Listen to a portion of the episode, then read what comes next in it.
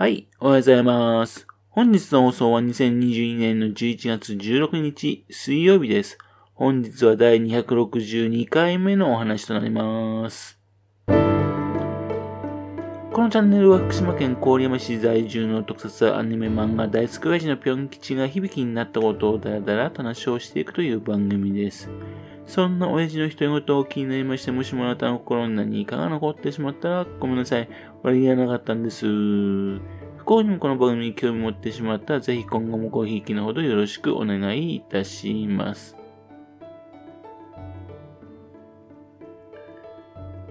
大森和樹監督が亡くなったというニュースが流れてまいりました。11月12日午前11時28分に急性骨髄性白血病のためにですね、兵庫県の病院で亡くなったそうです。70歳だったそうです。ご冥福をお祈りいたします。大森監督と言いますとね、1989年のゴジラ VS ビオランテで脚本と監督をされて、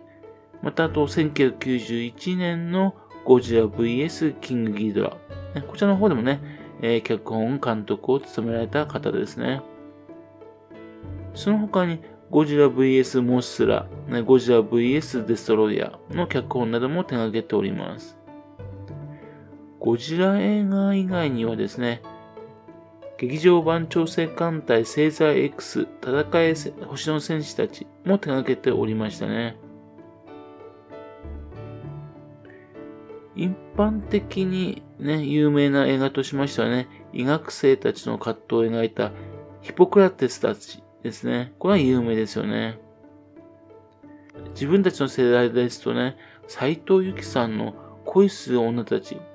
とかね、あるいは吉川浩司さんのね、優があったチャンスなどの映画などを手掛けていたので、ね、よく見ておりました。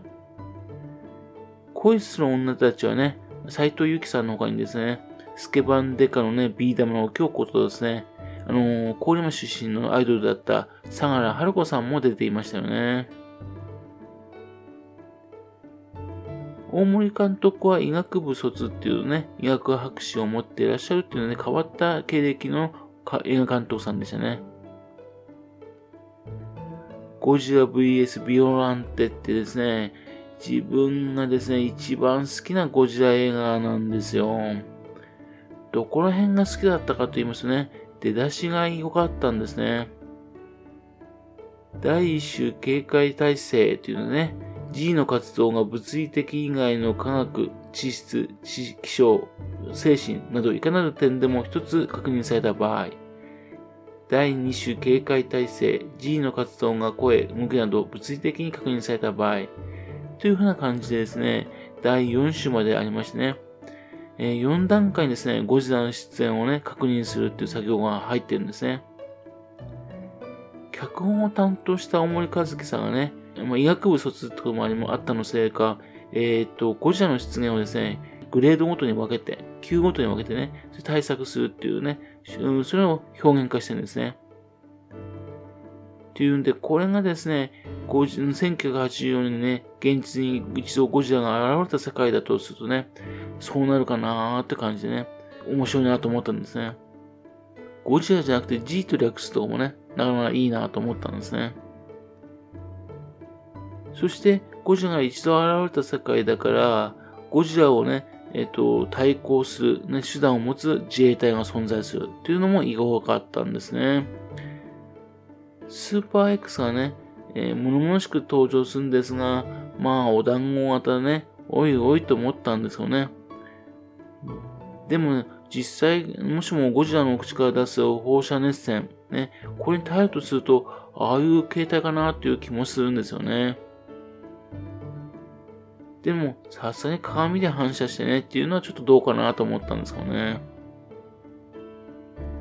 そしてビオランテの造形も大好きなんですよ。敵怪獣でね、一番好きな怪獣なんです。一般公募からね、アイデアでね、えっ、ー、と、の元にしてるそうなんですがね、ゴジラ細胞にですね、人の細胞と、あと植物の細胞、それを融合させさせたっていうアイデアがすごいですよね。そして何といってもインパクトが大きいですよね。ゴジラを人飲みできそうな巨大な口を持っているっていうのはね。そして、ゴジラよりもかなり大きい体。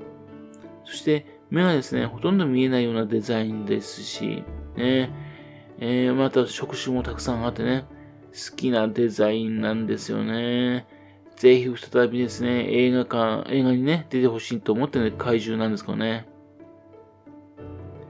またこの時のゴジラもですね、かっこいいんですよ。ね、えー、ビオゴジってね、ファンに呼ばれてるゴジラです。ぐっとですね、前作のゴジラより精悍な顔つきになりましてね、で、目がですね、猛禽類のようにね、えっ、ー、と、黒目になりまして、で、サメの歯のようにですね、歯が二重になっているっていうね、という特徴を持っている凶悪なゴジラだったんですね。かっこよかったんですね。ちょっと、大森監督の話戻しますとね、今から6年前ですけどね、宮根町の桜遊学者でですね、2016年の8月3日、特撮の DNA 展が始まったんですよ。現在もね、特撮の DNA 展をね、えっ、ー、と、いろいろ形を変えてね、場所を変えてね、いろいろと続いてますよね。その一番最初の特撮の DNA 展がね、三春町で始まったんですね。現在ですね、特撮アーカイブセンターにあるような展示物、それをね、企画展として展示するっていう展示会だったんですね。ですので、あのその、その会場で見たね、日本沈没の和田摘みとかはね、現在はね、須賀川のね、アーカイブセンターの方で、ね、見ることができますよね。特撮といってもですね、ほとんどが東方系のものだけでね、えー、埋められた感じでしたね。それでも十分面白いね、展示会でした。そしてですね、この2016年っていうとですね、シン・ゴジラの公開の年なんですよ。というか、えっと、5日前の7月29日にですね、シン・ゴジラが公開初日だったんですね。というわけで、それを見てね、もう打ちのめされたような状態で、そして非常な興奮状態の状態ですね、この特撮の DNA 展見に行ったんですね。その特撮の DNA 展の初日なんですが、そこにですね、大森和樹監督がギャラリートークで、えー、来ていただいて話をしていただくっていう企画があったんですよ。それに運よく自分は参加することができたんですね。というので、えっと、大森和樹監督にね、えっと、くっついた状態で、みんなでずらずらとね、繋がった状態で、ギャラの中の展示物を見て歩いたんですね。2ギャラリートークっていうですね、展示物の解説を見ながら歩くっていう感じでね、一方的に情報を受ける感じなんですかね。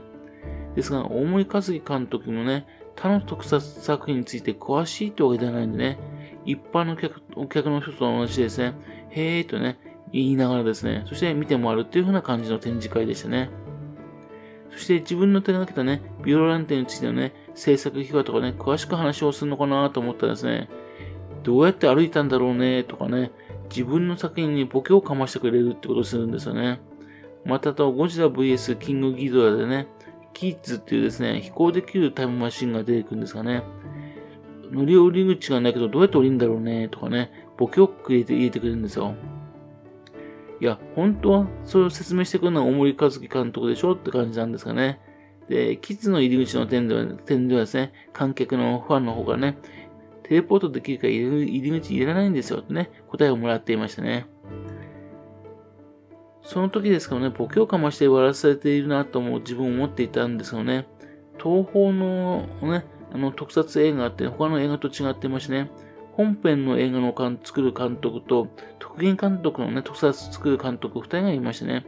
で、その二人でね、えー、によって使われているんで、っていうんで、脚本を書いたね、大森和樹監督といえどもですね、特撮部分がどうなってるかというね、実際にはね、えー、ほとんどタッチしてなくてね、すべてお任せ状態だということもあったんでしょうね。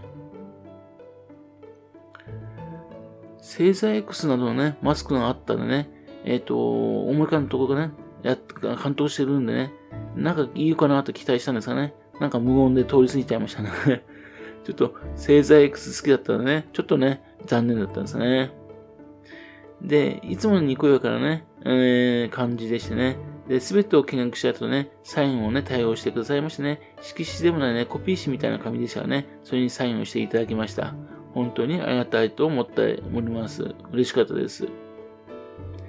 で、その会場で買ったですね、特撮の DNA 店のね、図録ではですね、寄稿されているのはね、中野翔慶監督について2番目なんですよね。3番目が樋口監督なんです。というわけでね、あの、特撮の DNA 展を盛り上げたいという気持ちは非常に強かったんでしょうかね。その後開催された特撮 DNA 展でもね、よくトークショーなどをね、行っていたようです。というわけで、特撮の作成にはね、タッチしなかったけども、特撮映画を作る、特撮文化を守るという気持ちはね、非常に強い方だったんでしょうね。本当に亡くなられて残念です。ぜひですね、ビオランテのね、復活した映画とかね、作ってほしかったんですけどね。本当に大森和樹監督になられて残念に思っております。はい。それではまた次回よろしくぴょん吉の高話をお付き合いくださいね。本日もお聴きくださいまして誠にありがとうございました。